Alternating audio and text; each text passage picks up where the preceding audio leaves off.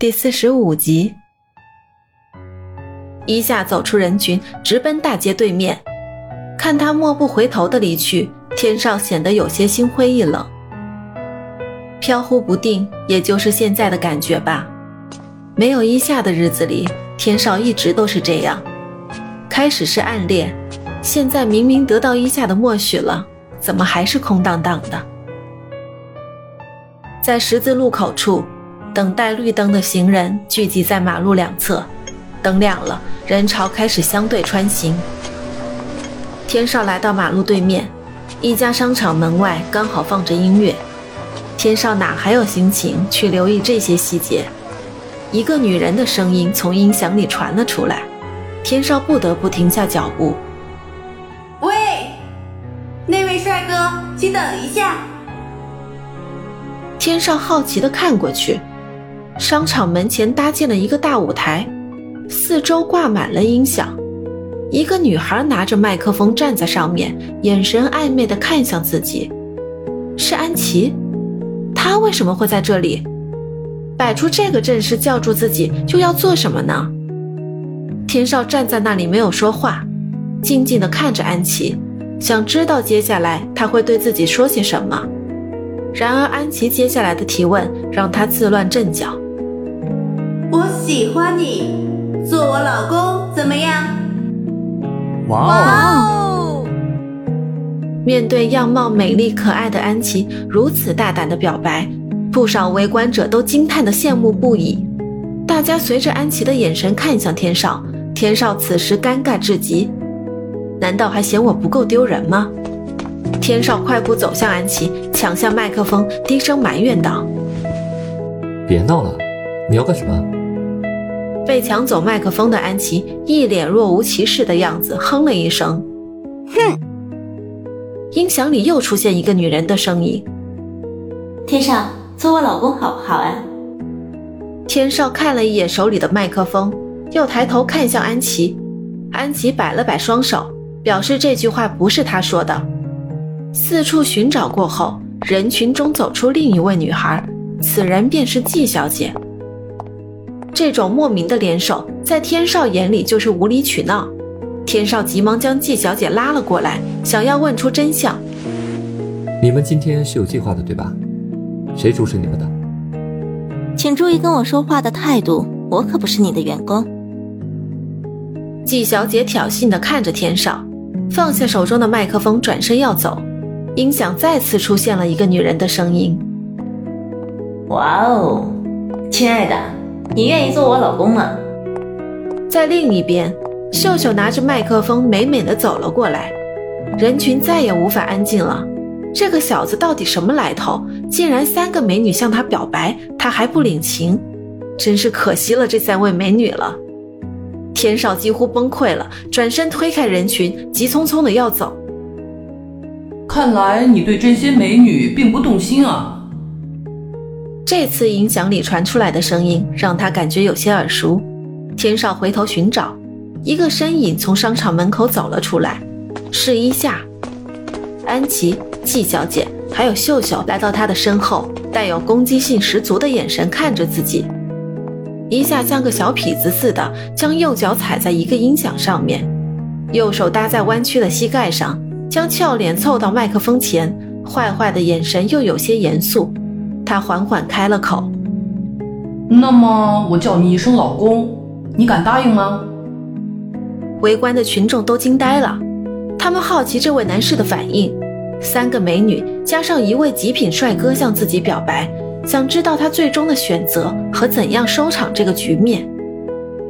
天少深感意外，毕竟刚才伊夏还在众人面前挖苦自己呢，莫非他只是不想自己出丑？然后在这里反客为主吗？好你个一下，竟然再次使我难堪！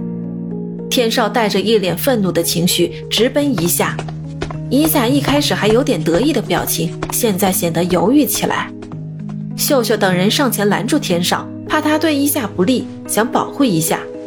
天少推开几人，与一下来了个近距离面对面，所有人的目光聚集到这两个人的身上。你可真行啊！少废话，我叫你一声老公，你敢答应吗？伊夏的眼神中透露出期待。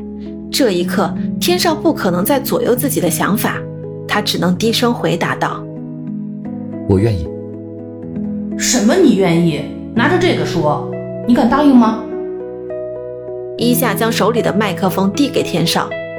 天少见周围的人都像在看稀有动物似的看着自己，顿时脸红不已。但和这次难得的机会比起来，又算得了什么呢？他闭上了双眼，仰头高声大喊着：“我敢答应！”四周响起了掌声，秀秀等人欣慰地笑着，伊夏嘴角也露出微笑，眼中早已湿润。你等回去看我怎么收拾你。这句话天少经常用在伊夏的身上，但这次不同。天少说出这句话的时候，脸上是幸福的。他背起了伊夏，迅速冲出人群，逃离了这里。身后不断传来祝福声，二人心中十分喜悦。爱是盲目的，爱也是需要勇气的。这份孽缘对天少来讲，从最开始的纠结与逃避，再到现在不顾众人的言论，都使得天少深感艰辛。但那都不再重要了，毕竟自己的内心想要的才是最真实的。伊夏现在最大的顾虑还是在天少身上，自己也在努力争取，希望能早一天可以和天少回到正常的恋爱之中。来到一个安静无人的公园，天少放开伊夏，天少傻傻的笑着，伊夏静静的看着他。你还真蛮大胆的，公开挑衅我。天少在伊夏身上投入太多的情感。期待已久的一天终于等到了，现在就连父母都不再反对了，世俗又算得了什么呢？你真的不跟我回去？如果可以重新开始，这种来之不易的感情一定要守护。再给我点时间。对了，如果有一天我死了，你会不会哭呀？一下用试探又带着一丝调皮的眼神看向天少。天少听到这话，显得有些激动。不许你胡说！父亲去世后，再没有人这么疼爱自己、在乎自己了。伊夏今天的表白，也只是想独自闯入虎穴后再无遗憾。酒吧营业的时间到了，天少不想离开伊夏，伊夏劝解道：“去工作吧，一有时间我就会去看你的。”恋恋不舍的二人就这样分道扬镳。伊夏整理好心态，向目标出发。伊夏来到公司，第一时间找到这里的负责人，讲明白自己的来历后，对方说收到过文件，然后便带着伊夏来到了企划部。有一些文件早早就放在了自己的办公桌上，伊夏先是大概了解了一下环境，然后就去查看摆在桌面上的交接文件。之前的主管跳槽了，所以请你自己审阅吧。如果有不明白的地方，可以随时问我。现在是午饭时间，企划部没有人。身后的一间房间是经理办公室，门外的一张桌子应该是秘书的。自己所处于办公间的一个僻静角落，七八个办公桌，说明这里有七八个下属员工。说好这是半年内的文件，查阅之时，一下发现出了疑点，几份企划书中有断页，也就是说最关键的地方不在了。会是被之前的主管拿走了吗？这种泄露商业机密的行为是犯法的。不对，他没有这个胆量。另外，这个企划书对于不同的公司，面对不同的客户，作用也是不同的。莫非有另一家公司的经营模式与夏雨集团相仿？想到这里，不得不联想到了春雨公司，不少人都投靠了过去，有可能是被挖走的，也有可能是被逼迫的。一份地产预估吸引了一下的注意，明明写的是两个亿的资金投入，但会议记录上却是空白的。再看一下时间，预估时间是十五号。会议记录是十六号，那么这份企划是被驳回了，还是另行更改了呢？